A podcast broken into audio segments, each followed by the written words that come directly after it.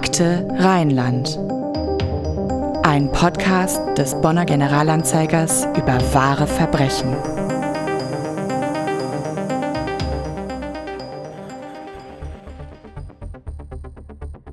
Seit dem 30. Juli 2001 wird die damals 24-jährige Louise Curtin aus Kent in England vermisst. Sie war nach bisherigen Erkenntnissen zuvor fünf Wochen zu Besuch bei den Eltern ihres Verlobten in Straßfeld.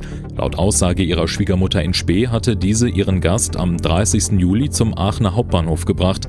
Dort wollte die junge Frau den Zug um 12.04 Uhr Richtung Ostende in Belgien nehmen. Noch an diesem Tag hatte sie die Fähre nach Dover in England nehmen wollen, wo ihr Verlobter auf sie wartete. Doch sie kam nie an. Ihr Freund wartete nach eigenen Angaben noch fünf Tage auf Louise. Und damit herzlich willkommen zu einer weiteren Ausgabe von Akte Rheinland, dem Podcast des Generalanzeigers über echte Kriminalfälle aus Bonn und der Region. Mein Name ist Jonathan Kemper und neben mir sitzt Anna-Maria Bekes. Hallo. Hallo. Und vor uns sitzt Chef des Regionalressorts Jörg Mannhold. Hallo. Ähm, wir sprechen heute über einen Fall, der schon einige Jahre, fast Jahrzehnte zurückliegt. Ähm, es geht um Louise Curtin. Sie ist, sie ist vermisst und auch seither nicht mehr gesehen. Sie ist immer noch vermisst. Es ist ein Cold Case im Endeffekt. Ähm, Jörg, was macht den Fall für dich so besonders? Ja, also wie gesagt, das, äh, der, das Verschwinden ist, äh, liegt jetzt schon, glaube ich, äh, ja, 18 Jahre zurück. Äh, wir haben erst ein Jahr später davon äh, Kenntnis bekommen, äh, nachdem die Polizei da eine große Suchaktion gestartet hat. Und ich war damals in der Vorgebirgsredaktion, war auch zuständig für die Gemeinde Swistal, habe mich um den Fall gekümmert. Und äh, es ist eigentlich so interessant, weil der Fall hat alles, was so ein Fall äh, haben kann. Die, äh, es, gibt, es gibt Widersprüche in den Aussagen, es gibt äh, ganz viele äh, Möglichkeiten, was da passiert sein könnte. Es kann banal sein, dass sie einfach nur äh, ein neues Leben beginnen wollte und die Brücken abbrechen wollte. Äh, es kann aber auch sein, dass was ganz fürchterliches passiert ist. Für alles gibt es Indizien und äh, bisher ist trotz intensiver Suche da kein Licht ins Dunkel gebracht worden. Das stimmt, da hast du gerade schon ein bisschen vorgegriffen. Wir haben ja schon im Vorgespräch ein bisschen herausgefunden, dass wir da sehr unterschiedliche äh, Thesen vertreten, die aber auch beide eigentlich so plausibel wie die andere klingen. Ähm, einerseits eben, dass Louise von sich aus verschwunden ist und neues Leben äh, beginnen wollte. Warum das so ist oder warum das so sein könnte, darauf werden wir natürlich im Laufe dieser Folge kommen. Ähm, oder dass möglicherweise doch ein ja, dunkles Verbrechen dahinter steckt und sie unfreiwillig verschwunden ist. Ähm, du hast gerade schon gesagt, ihr seid da erst ein bisschen später draufgekommen auf die Geschichte. Ähm, man muss allerdings auch sagen, dass sich insgesamt die deutschen Behörden auch nicht sonderlich mit Ruhm bekleckert haben ähm, dass da auch die Kollegen aus England deutlich näher am Fall waren. Ähm, Luis kommt nämlich aus England und äh, ja, ist auch noch mit einem anderen Fall ähm, enger verzwickt. Darauf werden wir auch später noch kommen. Ähm, zunächst mal, was ist Luis eigentlich für ein Mensch? Ähm, hast du irgendwie was mitbekommen im, im Laufe deiner äh, Recherche oder deiner Berichterstattung? Ähm, was, wie, wie kann man sie beschreiben? Also äh, das, was man so nachlesen konnte äh, und auch recherchieren konnte, ich habe seinerzeit mit dem Staatsanwalt, äh, dem Herrn Deller aus Aachen äh, gesprochen, äh, gab es da verschiedene Hinweise. Zum einen äh, ist sie wohl in einer behüteten Familie aufgewachsen, war also, ja, ich sag mal so landläufig ein braves, nettes Mädchen ähm, das in wohlbehüteten Verhältnissen äh, groß wurde. Ähm, auf der anderen Seite gibt es eben auch Berichte, wonach sie, als sie in Deutschland war, in Straßfeld, äh, dass es ihr da nicht so gut ging, dass sie depressiv wirkte, äh, dass sie einen labilen Charakter hat und äh, dass es sogar so weit ging, dass sie ja gesundheitlich, körperlich angegriffen war, gestützt werden musste und so weiter. Äh, also es ist ähm, zweischneidig. Mhm. Und äh, ja, also sie, sie scheint ein bisschen hilfsbedürftig. Möglicherweise hat sie ja auch ähm, vor ihrem Verschwinden einen gewissen Wandel durchgemacht, den du jetzt gerade schon beschrieben hast. Also eigentlich ist sie ein sehr gutmütiger Mensch, sie ist vertrauensvoll, wird vielleicht als ein bisschen naiv beschrieben. Ähm, sie soll sehr schüchtern gewesen sein, sie soll eigentlich kaum mit Fremden gesprochen haben.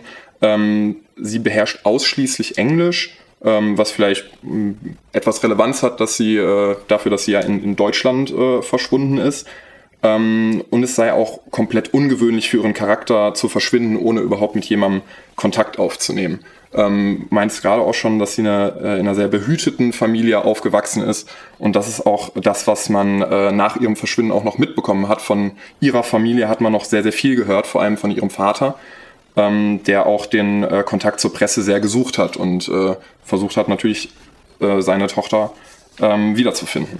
Ja, das versucht er ja sogar immer noch, wenn ich kurz einhaken darf. Und wir kommen später, glaube ich, nochmal darauf, dass der Vater erst ähm, 2019 nochmal ähm, etwas veröffentlicht hat, um weiter auf der Spur von Luis zu bleiben. Genau, auch 18 Jahre später hat er die Hoffnung nicht aufgegeben. Das so viel können wir schon mal vorgreifen. Ähm, in ihrer Familie, sie äh, ist in einer relativ großen Familie aufgewachsen. Sie hat äh, drei ältere ähm, äh, Schwestern, wobei das stimmt gar nicht. Sie hat zwei ältere Schwestern, eine jüngere Schwester und äh, einen älteren Bruder. Ähm, eine, eine Schwester namens Francesca, sie ist Chemiedozentin, äh, eine namens Angela, sie ist Tierärztin und Marie, sie ist äh, zum Zeitpunkt des Verschwindens 16 Jahre alt, wenn ich richtig liege.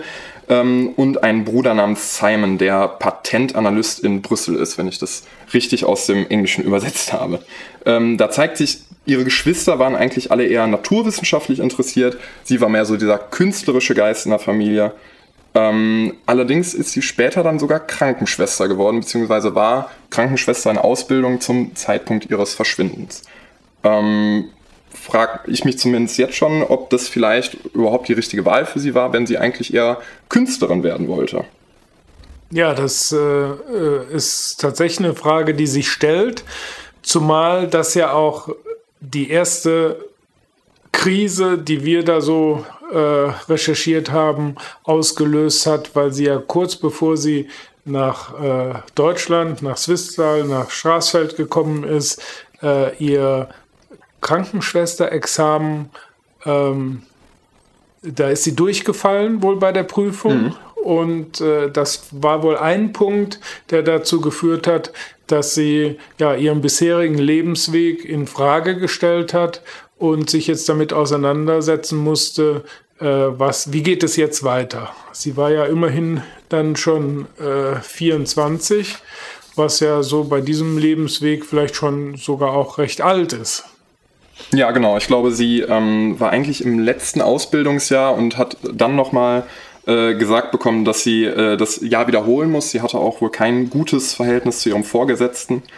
Ähm, ja, das spricht nicht gerade dafür, dass sie sonderlich glücklich mit dem, äh, mit, mit ihrer Karrierewahl gewesen ist. Ja, wollen wir dann kurz auf Ihre Beziehung zu Peter eingehen, wie sie ihn kennengelernt hat? Das ist so eine hervorragende das ist Idee. Eigentlich auch eine nicht unbedingt gewöhnliche Beziehungsgeschichte. Genau. Ja, die beiden haben sich beim Eislaufen kennengelernt. Zu dem Zeitpunkt war Luis 17 Jahre alt und er war ganze 14 Jahre älter, also 31. Kurz darauf sind sie zusammengekommen und zum Zeitpunkt des Verschwindens sollen sie also schon seit etwa sechs Jahren eine Beziehung geführt haben. Genau. Die Eltern haben gehofft, dass äh, er einen stabilisierenden Einfluss auf sie haben soll. Ähm, stattdessen oder ist es möglich, dass er sie überzeugt hat, dass sie ähm, auch äh, dass sie Kunst studiert, dass sie also ihrer, ihrer Neigung mehr oder weniger nachgeht und äh, dass sie sich in Broadstairs, ähm, wo auch die Mutter ein Haus gehabt hat, äh, ein Zimmer zu mieten und dann in einem nahegelegenen College in Thanet, wenn ich es äh, richtig ausspreche, Kunst studiert. Seit Mai 2001, also knapp drei Monate vor ihrem Verschwinden, waren Peter und äh, Louise verlobt. Die Hochzeit war für 2003 geplant ähm, allerdings war auch schon ein Umzug aufs Festland bzw. nach Deutschland zu Peters Mutter und äh, Peters Bruder im Gespräch. Nach der Vermisstmeldung von Louise soll Peter dann für zwei Tage nach London verschwunden sein, bevor er mit der britischen Polizei zusammenarbeitete. Habt ihr dazu auch nähere Erkenntnisse gehabt? Also es war von Anfang an äh, erstaunlich und merkwürdig, dass er, er hat ja in Dover auf sie gewartet, dass er erst nach fünf Tagen eine Vermisstenmeldung äh, abgesetzt hat. Denn äh, wenn die Geschichte so stimmt, wie, die, wie seine Familie das erzählt, dann musste er davon ausgehen, dass seine Mutter äh, die Louise bis nach Aachen gebracht hat und das, dann ist sie da in den Zug gestiegen und äh, ist dann Richtung Calais gefahren, bis, bis Ostende gefahren. Ähm, um, also eigentlich hätte da kaum noch was schief gehen können. Also hätte sie und da in Dover ankommen müssen. So, insofern mhm. musste er eigentlich davon ausgehen, dass sie pünktlich kommt und äh, es, äh, also für mich ist das überhaupt nicht erklärlich, warum er dann fünf Tage wartet. Ja, da werden wir auch äh, gleich nochmal zu kommen. Ähm, statt Kunst zu studieren, wie wir vorhin angedeutet haben, hat sie sich allerdings nach der Schule mit Gelegenheitsjobs über Wasser gehalten, bis sie sich dann endlich entschieden hat, eine Ausbildung als Krankenschwester anzufangen. Ihren Vater hat das ganz besonders gefreut, denn er beschreibt sie als sehr fürsorgliche Person. Ähm, also eigentlich hätte Krankenschwester auch gut zu ihrem Wesen gepasst was möglicherweise auch dann dazu geführt hat, weshalb sie sich auch dazu, dazu entschieden hat. Also es äh, spricht ja auch nichts dafür, dass sie gezwungen wurde, irgendwie diese Ausbildung anzunehmen. Aber es hat äh, letztendlich zumindest kein, kein gutes Ende für sie genommen ähm, und äh, ihre, ja, als Krankenschwester zu arbeiten.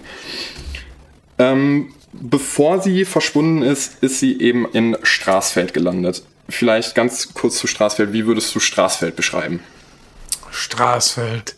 Also für die Hörer, die vielleicht nicht in Bonn oder der Nähe wohnen, Straßfeld gehört zur Gemeinde Swistal, ist ein, ein Ortsteil. Genau, das ist äh, ein eigener Ort. Ähm, hat mehrere hundert Einwohner, aber eben nicht mehr, ist äh, von der Struktur her sehr stark bestimmt, äh, weil das ein Kiesabbaugebiet ist. Also drumherum gibt es etliche Kiesgruben es gibt äh, zwei große Firmen, die da ständig abbauen. Ähm, wir haben ja jetzt gerade 2019 50 Jahre Gebietsreform gehabt. Äh, Straßfeld ist insofern was Besonderes, weil sie früher äh, zum Kreis Euskirchen gehört haben und äh, dann im Zuge dieser Gebietsreform zu Swistal äh, übergegangen ist. Es ist aber so, dass die äh, Straßfelder ähm, eigentlich nie richtig sozusagen den mentalen Anschluss gefunden haben. Sie sind immer noch mehr nach Euskirchen orientiert als nach Swistal. Also das ist äh, ein relativ alleinstehendes äh, Örtchen ähm, mit umgeben von lauter Kiesabbau. Abgesehen von Kies äh, wohnen da natürlich auch Menschen, stand, stand Januar 2019 ähm, laut äh, eines Internet-Lexikon-Eintrags 545 Einwohner, ähm, um mal so ungefähr die Dimensionen zu verstehen, in äh, was für ein Örtchen, äh, ohne Straßfeld natürlich und den Straßfeldern äh, zu nahe zu treten, äh, Luis da gezogen ist. Ähm, aber umso nachvollziehbarer äh, wird auch die Einladung von äh, Ramana, ähm, die wir bis jetzt, glaube ich, äh, noch nicht so wirklich erwähnt haben. Ramana ist Peters Mutter und lädt Luis nach Straßfeld ein, um von dem Ganzen mal wegzukommen. Ähm, damit ist natürlich gemeint, dass sie äh, eben ja, vor einem Karrierewandel äh, im Endeffekt steht oder sie zumindest sich entscheiden muss, okay, ähm, wiederhole ich jetzt das Ausbildungsjahr nochmal oder ähm, mache ich was ganz anderes. Die Zukunft mit Peter schien allerdings ja auch schon relativ durchgeplant. Ähm, für zwei Jahre oder zwei Jahre in der Zukunft sollte ja dann die Hochzeit stattfinden ähm, und der Umzug aufs Festland nach Deutschland war ja auch schon äh, im Gespräch. Und Ramana ist, wenn ich das richtig verstanden habe, Deutsche? Nee, Ramana ist, äh, ist Engländerin, ihr Mann muss, äh, muss Deutscher gewesen sein, denn Peter ist wohl halb äh, Deutscher. Aber Ramana ist offenbar auch Krankenschwester. Das heißt, genau, Ramana, eine Ramana ist auch Krankenschwester. Mhm.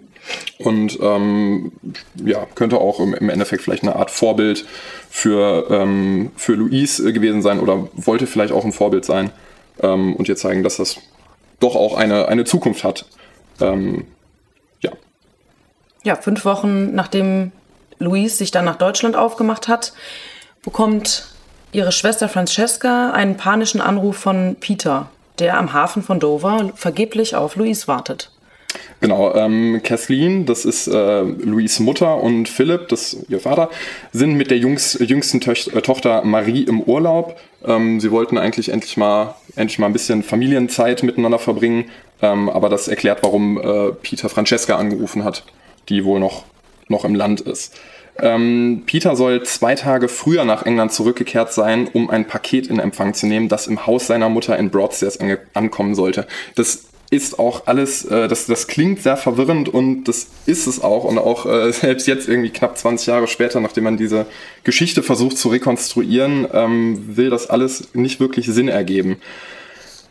Ähm, äh, auch zehn Jahre später hat sich nämlich äh, Phil, also der Vater, gefragt, äh, warum, warum ist Louise nicht direkt mit ihm dann nach, äh, nach England zurückgekehrt.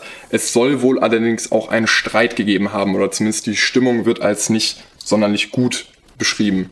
Ähm, was, was kannst du dazu sagen? Du hast vorhin schon diesen Wandel ein bisschen, äh, bisschen angedeutet. Ja, also äh, sagen wir mal so, wir kommen jetzt so langsam zu dem, zu dem Thema unserer beiden Thesen.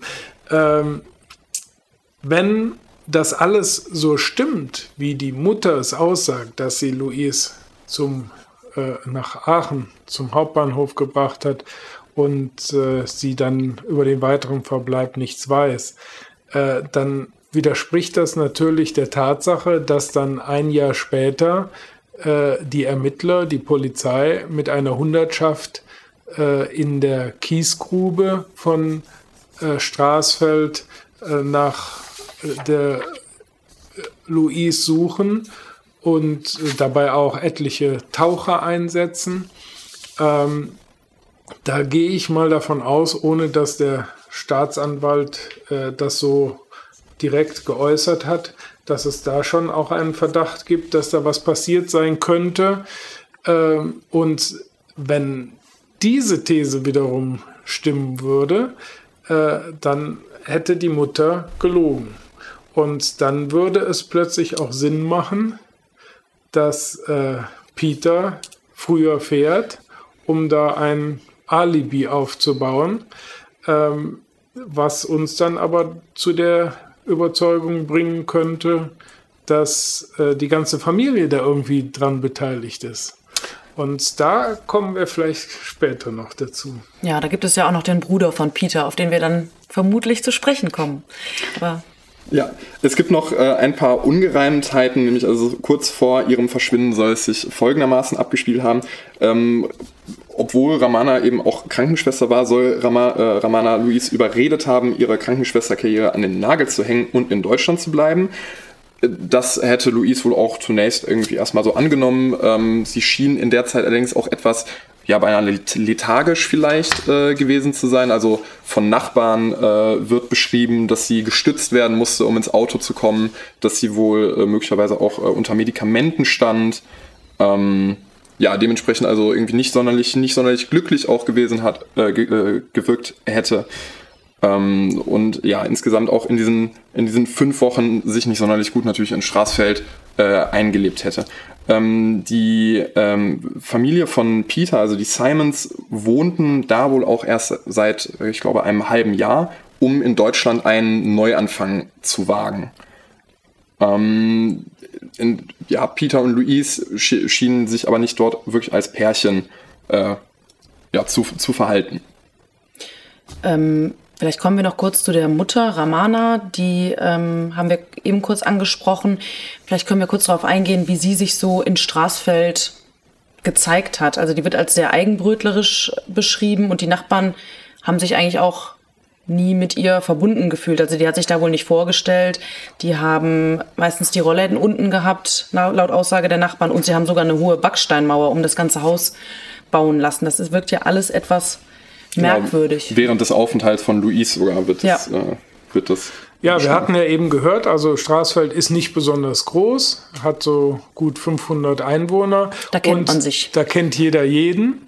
Und äh, wenn sich da einer dann komplett abkapselt, dann ist das schon sehr auffällig. Ja, das äh, fällt sehr schnell auf.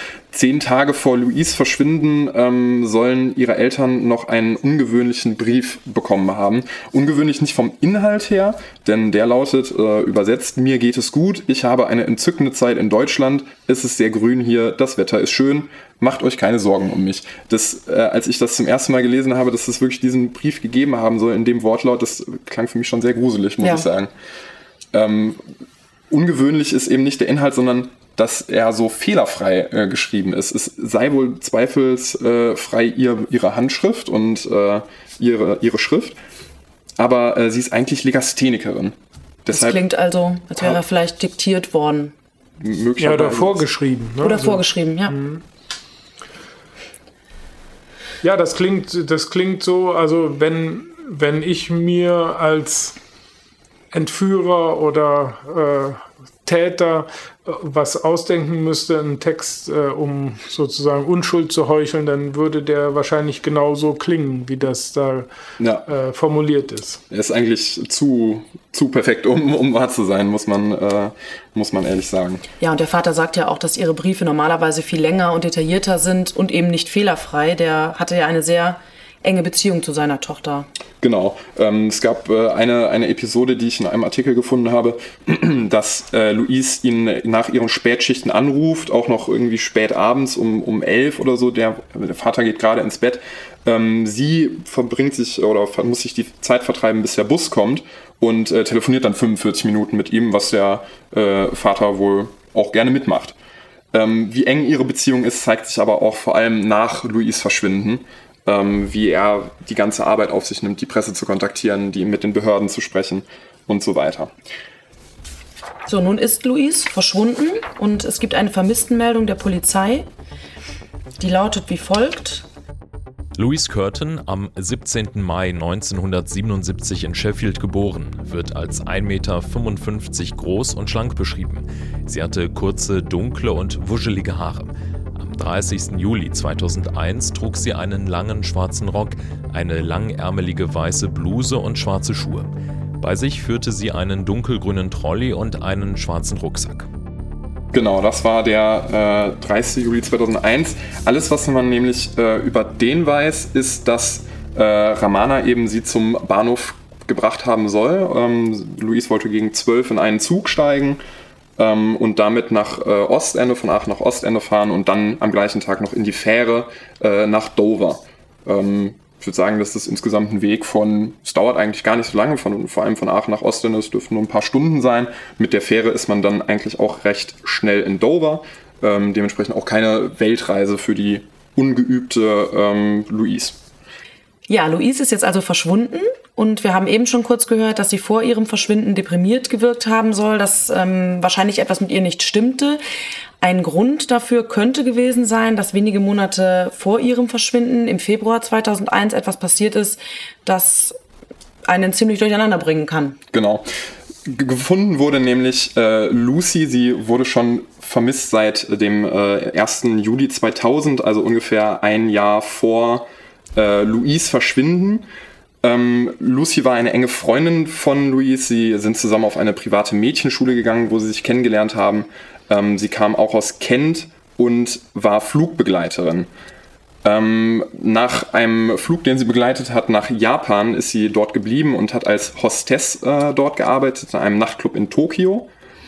Und ähm, ja, seit dem 1. Juli 2000 wurde sie vermisst und äh, erst ja, gut ein halbes Jahr später wurde sie aufgefunden und zwar in acht Teile zerteilt in einer Grotte am, am Strand, äh, etwa 50 Kilometer südlich von Tokio, allerdings nur ein paar hundert Meter von einem äh, Haus eines äh, Menschen entfernt, der später zwar nicht dafür verurteilt wurde, allerdings für einige andere Verbrechen, äh, die ihm nachgewiesen werden konnten. Ähm, er soll ein ja, Geschäftsmann gewesen sein, Lucy wahrscheinlich unter Drogen gesetzt haben, sie wahrscheinlich missbraucht haben und ja, schließlich zerteilt haben. Eine sehr ekelhafte Geschichte, muss man sagen. Ja, das ist dieser Joji Obara, der wird wegen vieler Verbrechen schließlich verurteilt. Er gilt als Serienvergewaltiger, Genau. kann aber für den Mord an Lucy Blackman nicht verurteilt werden. Letztlich Genau. wird aus Mangel an Beweisen freigesprochen. Ja, auch die Todesursache lässt sich an Lucys Leiche nicht mehr feststellen, was äh, ja damit reingespielt haben könnte. Ähm, die Blackman-Familie hat damals schon eine große Medienkampagne auch in Japan verursacht, weswegen auch die Blackman-Familie ähm, ja mit den Curtains äh, zumindest anfangs eng zusammengearbeitet hat. Sie wussten eben auch, okay, wie spricht man mit aus deren Sicht ausländischen, äh, also ne, die deutsche Presse, die ausländische Presse, wie spricht man mit den, äh, mit den ausländischen Behörden? Das äh, kann die Familie natürlich auch selber fordern, die natürlich auch nicht damit gerechnet hat, sich plötzlich äh, um, um ihre Tochter sorgen zu müssen. Genau, die Eltern von Louise werden aus ihren Urlaubsplänen quasi herausgerissen und fahren dann sofort nach Deutschland, als sie vom Verschwinden ihrer Tochter hören, um nach ihr zu suchen. Genau, die äh, Eltern sind zu dem Zeitpunkt 56 und äh, 55 und sie äh, verteilen sogar Flugblätter in drei verschiedenen Sprachen. Man muss sagen, Aachen ist ja auch am äh, Dreiländereck, also Belgien und die Niederlande sind nicht weit entfernt. Ähm, vielleicht auch, ich habe persönlich auch ein bisschen äh, Bezug zu Aachen und kenne auch den Aachener Hauptbahnhof ähm, und muss sagen, der ist auch nicht wirklich schön. Also es ist keine schöne Gegend, es ist auch ein sehr kleiner Bahnhof, es gibt nur eine kleine Vorhalle und ich äh, glaube, das hat sich auch in den letzten 20 Jahren, das kann zumindest nicht gewachsen sein. Und es gibt damals zumindest auch keine Überwachungskameras. Man kann also überhaupt nicht überprüfen, ob die Lucy da, äh, Louise da wirklich verschwunden ist, ob da wirklich die Ramana sie hingebracht und abgesetzt hat. Es ist alles, liegt alles etwas im Dunkeln. Genau. Am äh, 17. August, also gut zwei Wochen nach Louise Verschwinden, äh, berichtet die Presse, dass sie viermal gesichtet wurde. Ähm, einmal in der Chronologie, am 8. August soll sie am Aquisgrana Hotel in Aachen äh, gesehen worden sein, wo sie eine Karte gekauft haben soll. Am 10. August, also zwei Tage später, im Café Plattform äh, etwas gegessen haben. Das Café Plattform ist jetzt kein normales Café, ähm, sondern eher eine Einrichtung, die häufig von sogenannten Tramps, äh, wie es in der englischen Presse heißt, also Landstreichern oder äh, Menschen ohne Obdach besucht wird. Ähm, sie soll sich da, äh, sie soll da mit einem Mann gesehen worden sein, einem Mann aus Polen, einem, äh, wie es auf Englisch heißt, Squeegee Boy. Weißt du, was ein Squeegee Boy ist? Nee, ist mir nicht bewusst. ein, äh, ich weiß nicht, ob es im Deutschen ein Wort dafür gibt, aber ein Windschutzscheibenputzer, wie ich es ah, mir aufgeschrieben okay. habe. Also ja. die, wenn man an der Ampel steht, äh, sich mehr oder weniger etwas aufdrängen und äh, das äh, Fenster putzen und dafür eine, eine monetäre Gegenleistung erwarten. Ähm, sie hätten jetzt nicht unbedingt wie ein Liebespaar gewirkt, also der, dieser äh, Pole und Luis, sondern äh, ja, wie gute Freunde mehr oder weniger, ähm, schienen sich wohl zu fühlen. Luis soll sich sogar die Haare rasiert haben. Ähm, das ist zumindest eine, eine Beschreibung dieser Sichtung.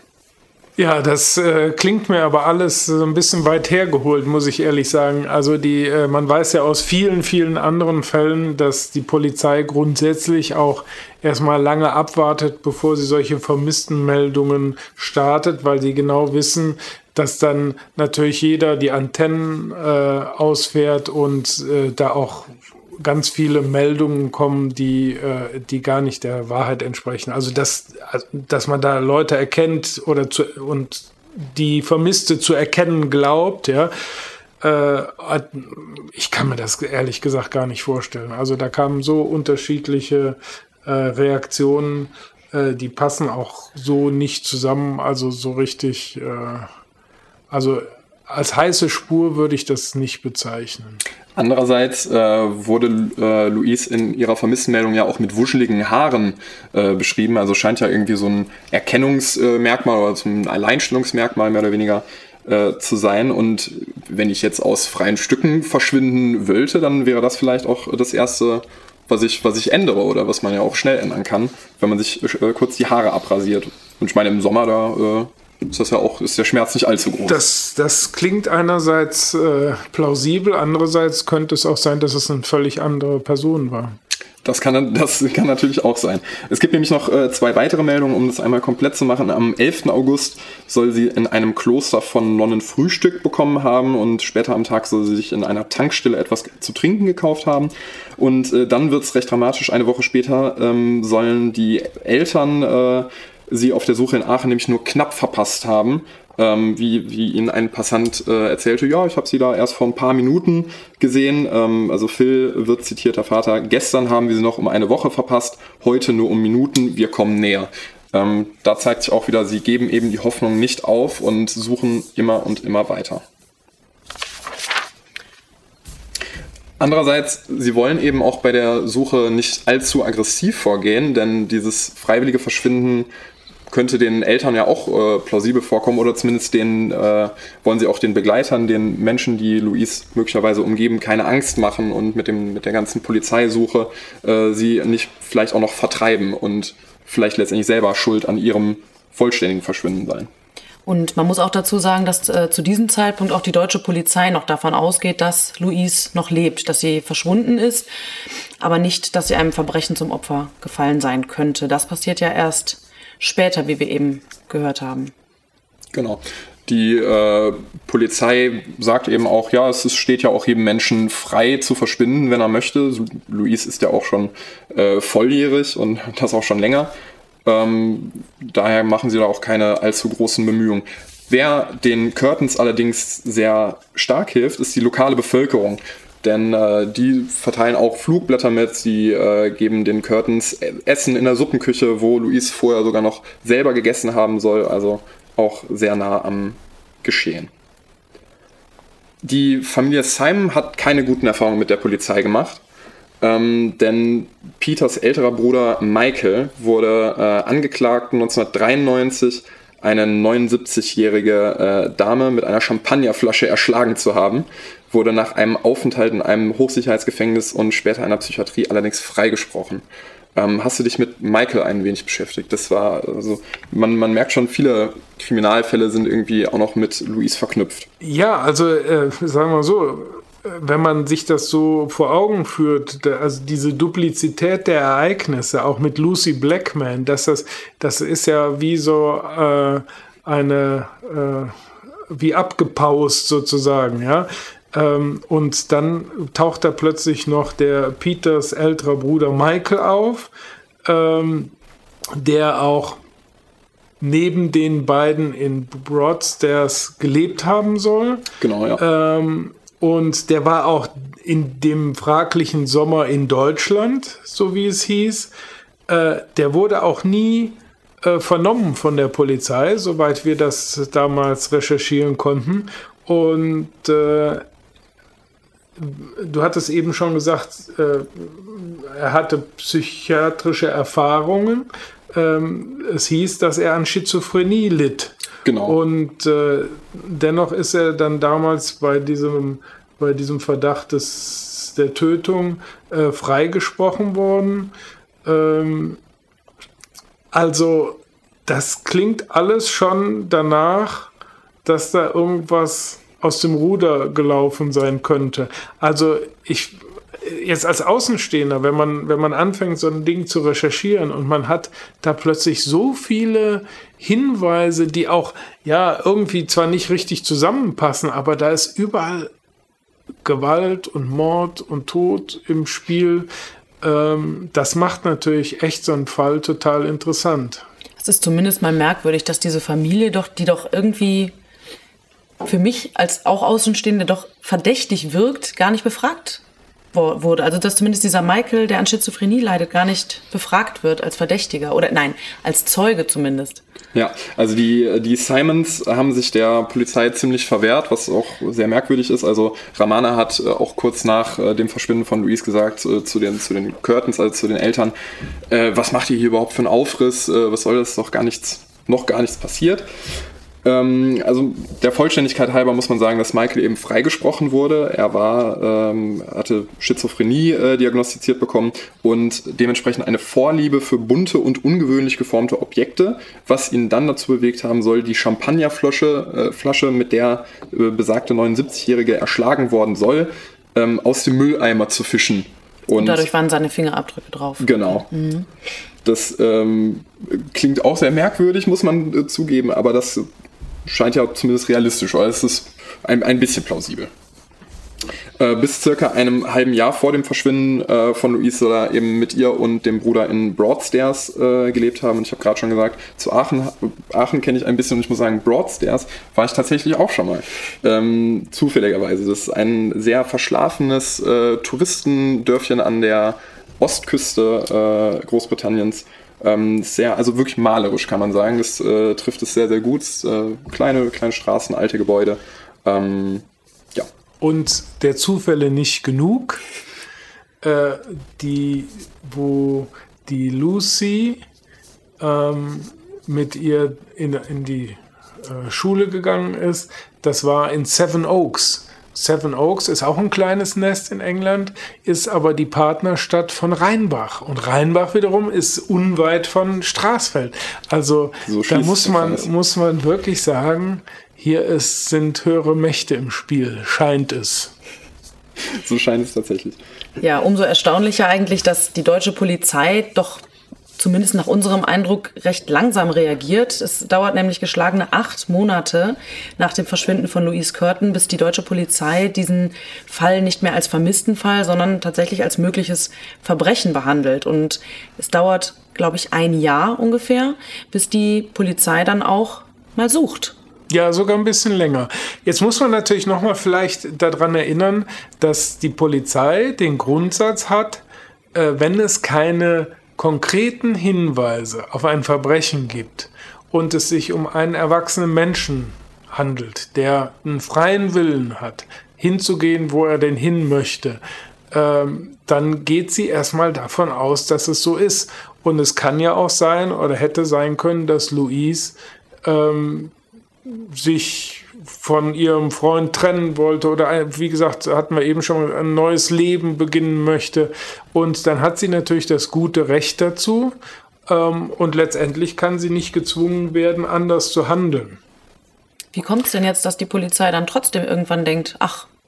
Also so wie wir es recherchiert haben, ist sie erst dann richtig äh, tätig geworden, als die Familie ähm, vor der deutschen Botschaft in London demonstriert hat ähm, nämlich gegen die Untätigkeit der Polizei in Deutschland, so dass das dann plötzlich auf einer diplomatischen, politischen Ebene äh, Kraft entfaltet hat und daraufhin äh, hat man dann nochmal angefangen. Und äh, also wie gesagt, sie ist ja am 30. Juli 2001 äh, seitdem vermisst. Ähm, die Demonstration soll eben genau ein Jahr später stattgefunden haben und der, ich glaube, vor der deutschen Botschaft war das ja. Genau. In, in London sogar. Oder? Genau, ganz genau. Und dann, äh, also das nächste, was dann wahrnehmbar war, und das war auch der Punkt, wo wir dann darauf gestoßen sind, dass eben 180 Polizisten inklusive Taucher die Kiesgruben und die Teiche in der Umgebung äh, durchsucht haben und das war vom 4. bis 6. September 2002. Also, ja, also etwas mehr als ein Jahr. Ähm, Wir haben vorhin schon gehört, Straßfeld an sich lebte auch so ein bisschen von den äh, Kiesgruben, aber was war denn das Besondere an dem Haus auch der äh, Simons in Straßfeld? Äh, das ist äh, sozusagen das westlichste Haus in Straßfeld und grenzt unmittelbar an diese Kiesgruben an. Ähm, das heißt, wenn man die These vertritt, da ist in dem Haus irgendwo was passiert und äh, sie sollte weggebracht werden, ist das der kürzeste Weg. Äh, das Haus ist im Prinzip ein Hof, der äh, rundum eigentlich nicht einsehbar ist, äh, der rundum eine Mauer hat. Und ähm, ja, also da haben die, ähm, ich glaube, drei Tage gesucht und alles rumgedreht und haben aber nichts gefunden. Weißt du, ob das Haus der Familie auch durchsucht wurde? Also da gehe ich von aus, aber wissen tue ich das nicht. Also äh, ich hatte damals, wie gesagt, Kontakt zu dem Aachener Staatsanwalt, der äh, damit betraut war, weil sie ja da seitdem vermisst ist. Also es war der letzte Ort, wo sie äh, offenbar äh, gesehen wurde. Ähm, die haben zu dem Zeitpunkt auch noch nicht so furchtbar viel rausgelassen, weil äh, die ja auch dann immer mit Täterwissen und so weiter arbeiten und das dann nicht in die Öffentlichkeit geben. Also er war insgesamt, äh, der Herr Deller war sehr zurückhaltend mit seinen Informationen, ähm, aber klar, ich gehe schon davon aus, dass die da äh, das auch in irgendeiner Form besichtigt haben, sage ich mal vorsichtig. Ja, die äh, Simons waren eben ja nicht so wirklich kooperativ mit der, mit der Polizei, weder mit der deutschen noch mit der äh, britischen, weil sie eben auch schlechte Erfahrungen gemacht haben im, ja, im Verlauf der Geschichte mit äh, Michael, was zwar einige Jahre jetzt schon äh, zurücklag zu dem Zeitpunkt, aber trotzdem offenbar noch sehr, sehr tief äh, saß dieses Misstrauen. Ähm, Ramana hatte da eben auch so eine, so eine Schlüsselposition. Äh, sie, sie scheint eine sehr ja, resolute, fast irgendwie ja, bestimmende Person äh, gewesen zu sein. Sie äh, war die einzige, die das Haustelefon im Haus äh, nutzen durfte, womit sie äh, Peter angerufen haben soll, um äh, sie darüber zu informieren, wann Luis mit der Fähre ankommt. Ähm, ja, aber weigerte dann auch, sich mit der, mit der Polizei zu sprechen. Schlussendlich, es wird in Straßfeld nichts gefunden, weder hier noch dort. Keine Leiche. Und es wird auch in den kommenden Jahren nichts mehr passieren in diesem Fall, bis es dann schließlich dazu kommt, dass im November 2010 der Aachener Staatsanwalt, über den du eben gesprochen hast, Jörg, diese Akte Louise Curtin schließt. Einspruch, Euer Ehren. Einspruch? Einspruch. Sprich ein. Äh, denn kurz nachdem da die Kiesgruben durchsucht worden sind, nämlich drei Monate später, am 6. Dezember 2002, gab es eine Aktenzeichen XY-Sendung zu Louise Curtin. Und äh, das ist auch unter anderem interessant, weil ähm, da wurden Fotos gezeigt, die angeblich von einem, äh, von einem alten Film von Louise stammten. Und da hat man plötzlich, äh, wenn ich das richtig erinnere, ähm, Gruppenaufnahmen von, von, äh, von einem Campingplatz und so weiter gesehen. Und das hat dann kurze Zeit so ein bisschen äh, die These genährt, dass sie da irgendwo auf Abwege geraten ist, weil niemand die Leute kannte. Ich glaube, diese Fotos stammten aus äh, Niedersachsen, so wurden sie lokalisiert. Genau, es zeigte irgendwie so Menschen in Campingstühlen genau. äh, irgendwie im Garten genau. sitzen. Aber man hat dann später festgestellt, dass dieser Film äh, im Labor vertauscht worden ist, dass er also überhaupt nichts mit dem Fall zu tun hatte. Und insofern ging das zunächst mal alles da ins Leere. Also eine riesen Ermittlungspanne eigentlich. Hinweise sind allerdings tatsächlich äh, zu diesen Menschen in Campingstühlen eingegangen. Eben diese Menschen wurden identifiziert und man mhm. hat das als Ermittlungs-, als vermeintlichen Ermittlungserfolg äh, gefeiert, was sich aber dann schnell als das Gegenteil herausgestellt hat. Es hat also eigentlich mehr oder weniger die Ermittlungen fast behindert, als dass es wirklich weitergeholfen hat. Ähm, Nun wird aber dann, es vergehen viele Jahre, es gehen viele Jahre ins Land, ohne dass irgendetwas herausgefunden wird in diesem Fall. Und schließlich dann am, im November 2010 wird die Akte geschlossen. Das ist für die Familie Curtin in dem Moment ein ganz besonders großer Rückschlag. Das passiert nur Monate nachdem die Mutter Kathleen Curtin an Magenkrebs gestorben ist. Und ähm, es ist eigentlich alles versucht worden, dass noch weiter ermittelt wird. Also selbst der, der, damalige Premierminister Cameron hatte sich eingeschaltet in den Fall. Das hat er ja auch bei Maddie McCann damals getan und auch im Fall Louise Curtin, aber alles ohne Erfolg letztlich. Allerdings ist die Akte nur in Deutschland geschlossen worden, soweit ich weiß. Ja, die Zusammenarbeit der, der britischen und der deutschen Behörden war da nicht so, nicht so gut. Die Ermittler in Kent sagen nämlich, ähm, sie hätten nie gesehen, was eigentlich in den deutschen Akten stand, was ja auch ein Skandal äh, ist. Das stimmt. Aber es wird wahrscheinlich nach dem Brexit auch nicht besser werden. Das, das kann sein. Man kann auf jeden Fall feststellen, dass die Familie von Louise Curtin nie aufgibt. Also auch im Jahr 2019 hat ihr Vater, wie wir eben schon kurz erwähnt haben, dann nochmal einen Versuch unternommen. Also 18 Jahre nachdem seine Tochter verschwunden ist, nochmal Ermittlungen anzuregen. Genau, er hat sogar noch äh, Fotos veröffentlicht, die bis dahin noch nicht veröffentlicht wurden. Also klar gab es vorher schon äh, Bilder von ihr, es gab auch so Montagen, äh, hatte ich gesehen, wie sie dann mit ihrem Trolley am Bahnhof ausgesehen haben muss.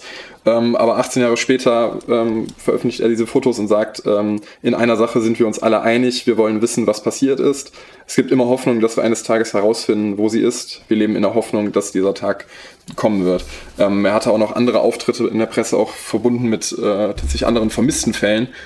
Ich hatte gesehen, vor äh, ja nicht, nicht allzu langer Zeit im äh, Jahr 2019 ist auch eine Frau da in Kent ähm, verschwunden und die, ich glaube, sie war Mutter und Phil sollte dann eben sagen, okay, wie geht man damit als Familie um? Und natürlich hat er da auch ähnliche Worte gefunden, dass man nie die Hoffnung äh, verlieren darf. Also wenn man, wenn man ins Netz guckt, dann sieht man auch, äh, gibt es ja eine ganze Reihe an Seiten über Vermisstenfälle und äh, da kommt sie auch immer noch drin vor und es wird auch immer noch weiter spekuliert, was da so alles äh, passiert sein könnte. Äh, also der, der Fall ist nach wie vor, glaube ich, äh, in den Gedanken der Menschen. Ja, auch dieses ganze Thema Vermisstenfälle scheint den Vater insgesamt nicht loszulassen. Wenn man sich seine Facebook-Seite anguckt, dann sind da ganz viele vermissten äh, Artikel über Vermisstenfälle, die er da teilt. Ich habe das Gefühl, es scheint für Angehörige von Vermissten ganz wichtig zu sein, dass es da irgendeine Art von Abschluss gibt. Da, also das ist tatsächlich psychologisch, finde ich, sehr, sehr interessant, weil ähm, wenn man diesen Fall betrachtet, glaube ich, muss man davon ausgehen, dass Louise nicht mehr lebt. Äh, alleine, ich glaube, da sind wir uns zumindest da einig, ja. Äh, alleine aus der Tatsache heraus, dass sie sich nie mehr gemeldet hat, was sie ja sonst immer getan hat. Äh, also selbst wenn die These stimmt, sie wollte ein neues Leben anfangen, hätte sie sich vielleicht dann mal gemeldet. Ähm, außerdem hat sie nie mehr von ihrem Konto was abgebucht und so weiter. Also äh, das sind ja alles so Dinge, wenn sie äh, einfach weggereist wäre, äh, hätte sie das vielleicht oder ganz sicher auch getan. So, also es ist, es liegt sehr, sehr nah, dass Luis nicht mehr lebt. So. Äh, und das weiß der Vater auch. Das hat er relativ schnell auch äh, gesagt. Und also für mich psychologisch diese spannendste Frage ist, wenn man das eigentlich weiß, warum hält es einen trotzdem immer noch so viele Jahre äh, in Unruhe? Äh, warum muss man genau wissen, wo sie liegt, was passiert ist, wer der Täter war? Ähm, theoretisch könnte man ja sagen, ja, es ist im Prinzip unerheblich. Ähm, ich weiß, dass es so ist, dass sie nicht mehr wiederkommt und ich muss für mich selber einen Haken dran machen. Das kann man aber offenbar nicht. Und also das finde ich eine ganz, ganz spannende Frage, was, was das in uns Menschen ist, dass uns das nicht abschließen lässt. Ja, ich denke alleine schon, dass es kein, kein Grab gibt in, im Endeffekt, wo man sich ihr nahe fühlen kann, wenn man, wenn man sie vermisst oder dass man mit ihr reden kann oder Gedanken teilt. Ich denke, das macht äh, alleine schon einen großen Punkt aus. Vielleicht auch, dass man sich nicht erlauben kann zu trauern, dass man einfach sich selbst nicht erlaubt, diese Hoffnung aufzugeben, dass ja. er irgendwann wieder auftaucht. Ja.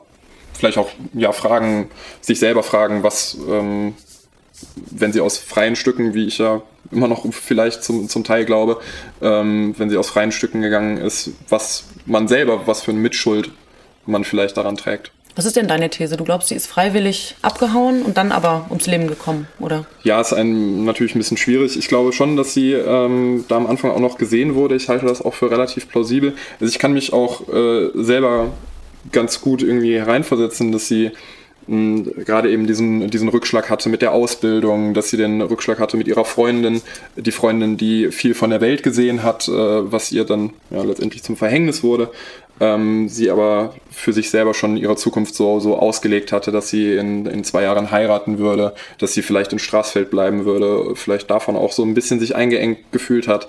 Ähm, da natürlich auch niemanden hatte, mit dem sie so wirklich reden konnte. Sie konnte ja nur Englisch und äh, kein Deutsch, war also auch mit den äh, Simons, mit dem äh, schizophrenen Bruder und der Mutter da auf, auf engstem Raum. Ähm, ja, ich glaube, glaube schon, dass das äh, was mit ihr gemacht hat. Und Jörg, was ist deine These zum Verschwinden? Ja, also ich hatte es vorher schon angedeutet. Ähm, natürlich, natürlich, nichts Genaues weiß man nicht und es kann theoretisch alles sein. Also es kann sein, dass sie, ja, neues Leben begonnen hat. Es kann sein, dass sie einer Sekte äh, zugelaufen ist. Man hat ja das, man hat ja schon das Gefühl, dass sie einigermaßen labil war und nicht so richtig orientiert, also jetzt keine Macherin und äh, auch in, in einer ganz diffusen äh, Lebenssituationen und so. Das ist alles, alles denkbar und nachvollziehbar und so weiter. Aber wenn ich so diese ganzen äh, Fakten zusammentrage, dann scheint es mir doch so zu sein, dass die Familie Simon da nicht äh, völlig ohne Wissen ist. Ähm, die sind ja auch relativ bald aus äh, Straßfeld dann weggezogen. Man weiß ja gar nicht, wo sie jetzt leben. Und ähm, diese ganzen Ungereimtheiten. Die Mutter sagt, ich habe sie zum Bahnhof gebracht. Sie kommt nicht in Dover an. Der Sohn, der Freund, äh, meldet sie erst nach fünf Tagen vermisst, wohl auch erst nach gutem Zureden, ich glaube, des Vaters. Äh, sonst hätte er es vielleicht gar nicht getan. Hm. Ähm, man merkt, dass alle aus der Familie Simon an dieser These gearbeitet haben, ja, sie ist irgendwie, hat sie sich abgesetzt. So. Ähm, wenn der Mensch, der so vor meinem Auge da ist, nach dem, was wir da so recherchiert haben, das ist kein Mensch, der sagt, so, ab jetzt lebe ich alleine und ich gehe meinen eigenen Weg. Also unter diesen Voraussetzungen, kein Geld, kein Nichts, kein, keine Kontakte und so weiter. Die ist, die ist, glaube ich, mental dringend auf Umwelt, auf Familie angewiesen. Hm. Die braucht diese Unterstützung. Sie hatte ja auch eine große Familie, muss man sagen. Genau. Mit, äh, und, und, äh, und, ja, wir hatten das Wort behütet gesagt, aber äh, ich glaube, dass, dass das ein Mensch war, der, der diese, diese Behütung auch gebraucht hat, die nicht so einfach sagt, äh, so jetzt, das interessiert mich jetzt nicht, ich äh, gehe jetzt meinen eigenen Weg. So, und wenn wir dann schon den Anfangsverdacht haben, dass die Mutter da nicht ganz die Wahrheit gesagt hat, ja, dann fällt dieses ganze Gebäude in sich zusammen. Äh, und äh, dann, dann wissen die auch alle voneinander. Und an der Stelle, glaube ich, wäre es eine gute, ein gutes Projekt der Polizei gewesen, die wirklich ganz hart zu vernehmen weil ich bin fest davon überzeugt, wenn das, wenn das so war, wie es scheint, dann wissen mindestens drei Leute aus der Familie, was da passiert ist. Und dann würde man bei, einem, bei einer gezielten Befragung vielleicht auch einen Ansatz finden, die in Widersprüche zu verstricken und so weiter. Die Tatsache, dass die alle so dicht gemacht haben und überhaupt immer darum bemüht waren, einen hermetischen Raum herzustellen. Das fängt an davon, da die Backsteinmauer ja. äh, zu bauen und ähm, sich da abzusprechen, sozusagen das Wording der ganzen Geschichte äh, gegenüber äh, auch dem Vater. Das klingt alles sehr, sehr verdächtig, finde ich. Und also was man, was ich persönlich irgendwie nicht so ganz nachvollziehen kann. Ich könnte mir vorstellen, wenn die Polizei da, wenn die Ermittler da konsequent an einer These gearbeitet hätten, dass da auch vielleicht es zu anderen Ergebnissen hätte führen können. Ja, es ist definitiv rätselhaft und ich glaube, dieses Rätsel werden zumindest wir heute nicht lösen können. Wer weiß, ob es noch gelöst wird. Wir können es der Familie von Louise Curtin nur wünschen, dass sie ihren Abschluss noch bekommen. Und wir kommen damit zum Ende. Zum Ende. Ja, Jörg, herzlichen Dank, dass du dir die Zeit genommen hast, äh, heute auch deine These hart äh, zu verteidigen gegen äh, meine gegen Punkte. Die schwächere These. Sehr gerne. Dann bis zum nächsten Mal. Tschüss. Das war Akte Rheinland, der GA-Podcast zu Kriminalfällen aus Bonn und der Region.